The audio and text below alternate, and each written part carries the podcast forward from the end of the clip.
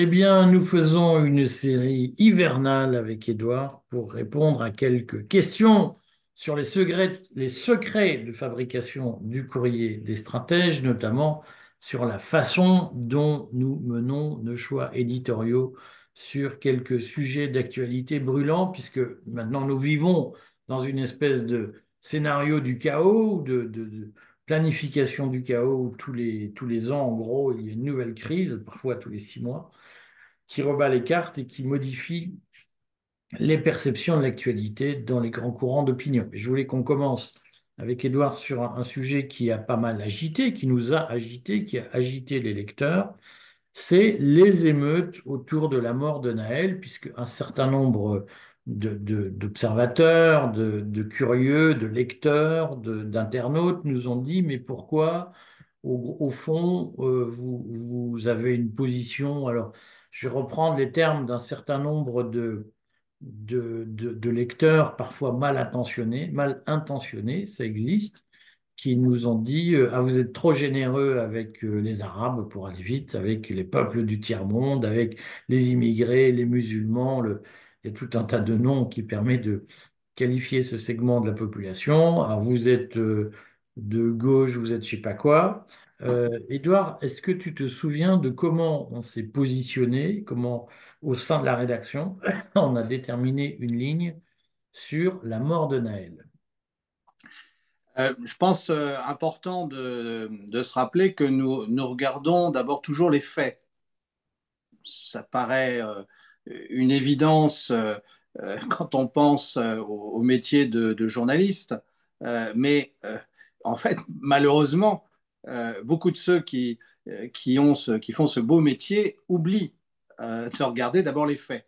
Et pour autant que je me souvienne, il nous est apparu très vite que les circonstances qui avaient entouré le, dramatique incident qu'est qu la mort de, de, de Naël n'étaient pas claires. Il y avait un certain nombre d'éléments à vérifier sur les vidéos, sur les, les, intentions des uns des autres. Sur les... Et puis, ensuite, évidemment, euh, dès qu'on est plongé dans un événement comme ça, on commence à regarder le comportement des acteurs.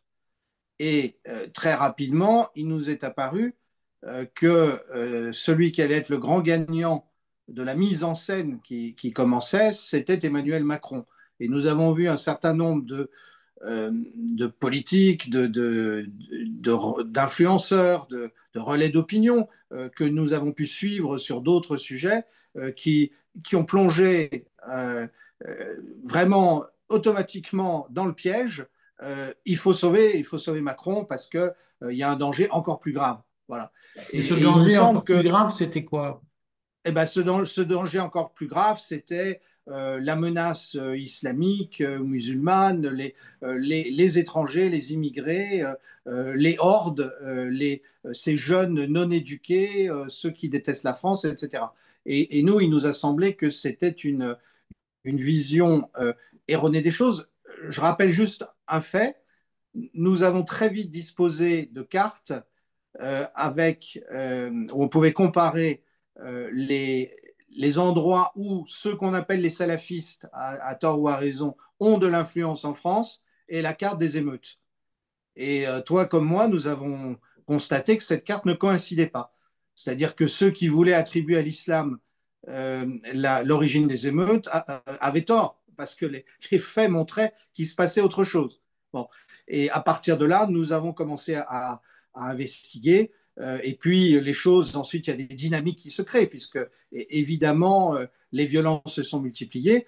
Par ailleurs, euh, je pense que nous avons une attitude assez cohérente depuis que tu as lancé le courrier des stratèges et que moi j'ai rejoint. C'est que dès que nous voyons la police de Macron quelque part, nous faisons œuvre de scepticisme en disant c'est pas la question. Nous, on met pas du tout en cause la conscience professionnelle des policiers. On dit simplement que euh, Emmanuel Macron, depuis qu'il est au pouvoir, a régulièrement utilisé la police à des fins euh, qui, ne, qui, ne sont, qui ne devraient pas être les siennes, et en particulier pour conforter son pouvoir et pour mettre en, place une répression d'ordre social. Euh, Est-ce que, euh, alors moi je m'en souviens, puisque je, me souviens qu'on a eu ce débat en fait euh, entre nous, même si on l'a eu rapidement, il faut peut-être dire au lecteur que généralement, quand il y a une crise de ce genre, on prend le temps de se dire entre nous que, quelle est notre position, qu'est-ce qu'on accepte, jusqu'où acceptons-nous de prendre telle ou telle position, ce qui, ce qui, ce qui est la pesée des âmes. En réalité, il n'y a pas de méthode objective, scientifique, arithmétique qui permet de dire on prend telle position plutôt que telle autre. Euh, je, me souviens qu'on a eu ce débat en effet parce que nous savions que nous allions affronter un certain nombre de lecteurs qui euh, considèrent que eux, pour eux, il y a euh, un risque de guerre civile, de menaces musulmanes en France, ce qui n'est pas forcément faux d'ailleurs euh, d'un certain point de vue.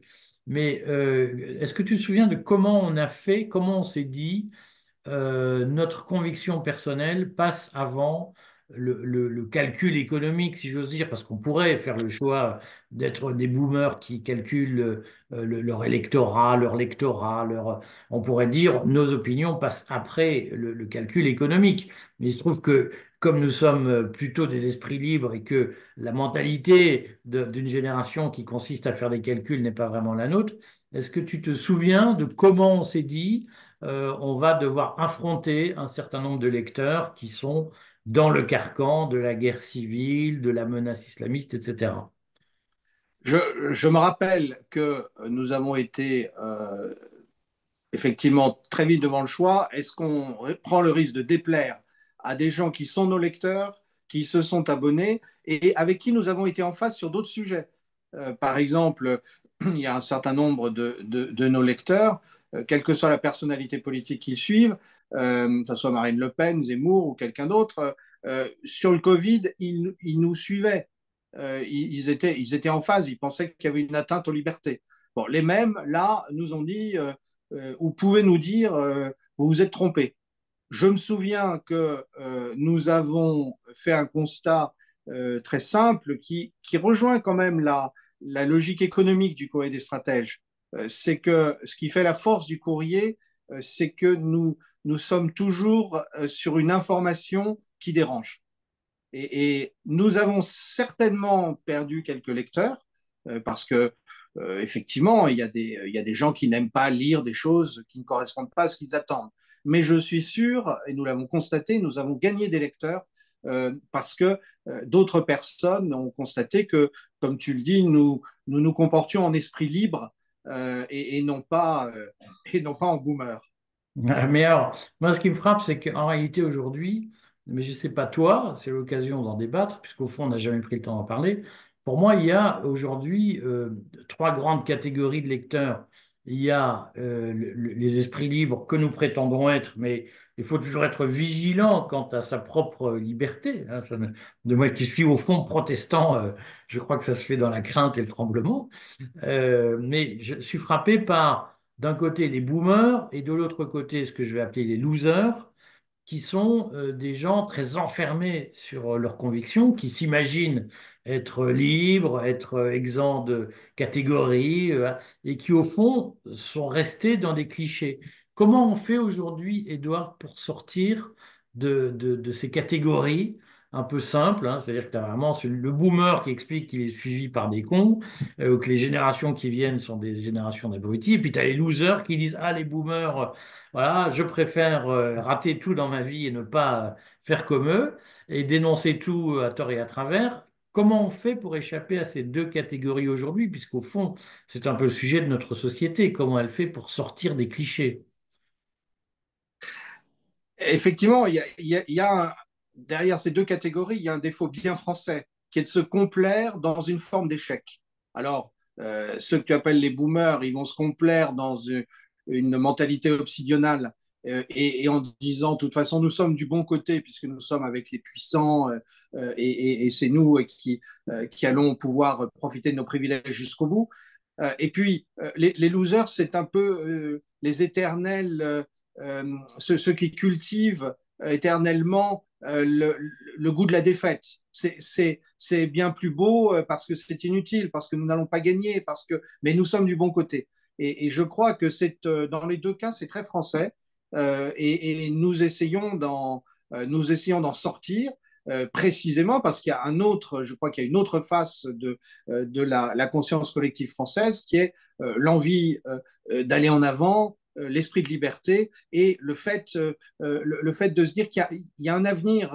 Il faut, se rappeler, faut se rappeler Charles Péguy, la petite fille Espérance. Effectivement, c'est la plus petite des trois vertus, dit-il, des trois vertus théologales, la foi, l'espérance, la charité. Il dit il y a ces deux matrones qui tiennent les petites filles par la main.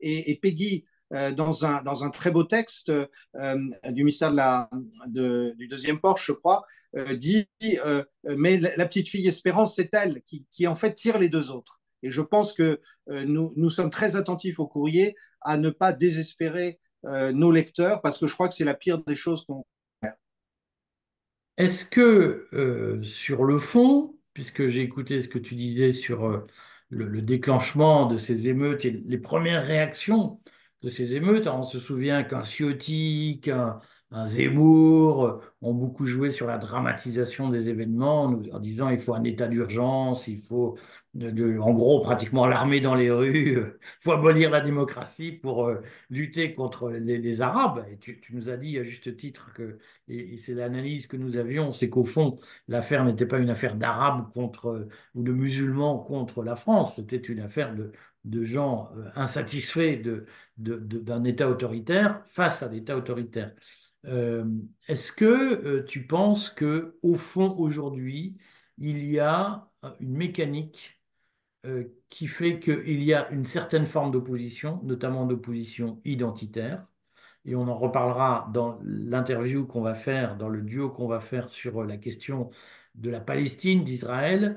Euh, est-ce que tu penses qu'aujourd'hui, il y a une opposition contrôlée, voire suscitée, dont la fonction est de neutraliser euh, la frange de la population qui a peur de l'immigration, qui a peur du grand remplacement, et de mettre cette France hostile au grand remplacement au service du sauvetage du régime. Est-ce qu'au fond, il n'y a pas eu, euh, à l'occasion des émeutes, la mise en place d'une mécanique qui fait que l'opposition s'est chargée de sauver Macron? Est-ce que ce piège-là existe de ton point de vue dans la conscience collective?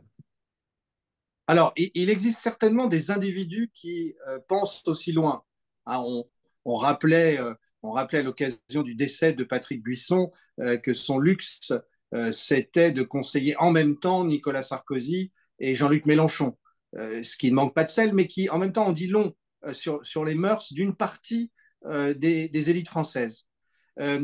Au-delà de ça, je, pense qu'il y a un certain nombre de gens qui, sont, qui sont sincères et, qui, et, qui se laissent entraîner par l'émotion. Moi, ce qui, ce qui me frappe, c'est la dictature de l'émotion euh, dans l'opinion publique française. Parce que, effectivement, euh, il faut avoir un peu de recul pour se dire, mais en agissant comme nous agissons et en demandant une répression sans pitié des émeutiers, nous confortons Emmanuel Macron. Ça demande de surmonter ses propres émotions. Peut-être faut-il mobiliser une autre émotion qui serait la détestation d'Emmanuel Macron, et peut-être est-elle plus complexe à, a suscité euh, dans un moment où on préfère euh, euh, faire appel à l'ordre et où le président lui-même est très malin, hein, puisqu'il sait jouer, il l'avait montré au, moment des Gilets jaunes aussi, le, le, le, concerto de l'ordre social, de l'ordre politique, il sait merveilleusement le jouer, puisque de toute façon, c'est avant tout un acteur. Et donc, je, je pense qu'il y, y, a, y a cette dictature des émotions. Il peut y avoir des individus qui voient loin, effectivement, et, ça, euh, on en parle suffisamment euh, tout en euh, pourfendant le complotisme. Hein. Je, crois que ce qui caractérise le courrier, c'est que nous, aidons les gens à, identifier, détruire le, complotisme bête et méchant. En revanche, nous les aidons à, à, voir, pardon, nous leur montrons qu'il y a des calculs qui peuvent être faits par des puissants euh, des gens suffisamment riches ou suffisamment influents pour avoir le temps de penser à ça. Euh, le, problème qu'on a aussi, c'est que euh, le brave citoyen, et je pense que nous le sommes aussi comme, comme entrepreneurs, le, le, nous, nous avons à gagner notre vie, nous avons à, nous avons à travailler. Il y a des gens qui n'ont pas besoin de, gagner leur vie, qui sont au-delà du besoin et qui ont le temps de manipuler. Et je crois qu'il faut avoir toutes ces dimensions-là pour comprendre ce qui s'est passé. Bon, on va euh, faire demain un numéro sur euh, la question de la Palestine. pour que le lecteur sache comment nous avons, d'une façon ou d'une autre, préparé notre ligne. Et puis, on fera quand même pour samedi un numéro consacré au Covid et à pourquoi nous, finalement, nous ne parlons pratiquement plus du Covid. Eh bien, à demain, Edouard. À demain, Eric.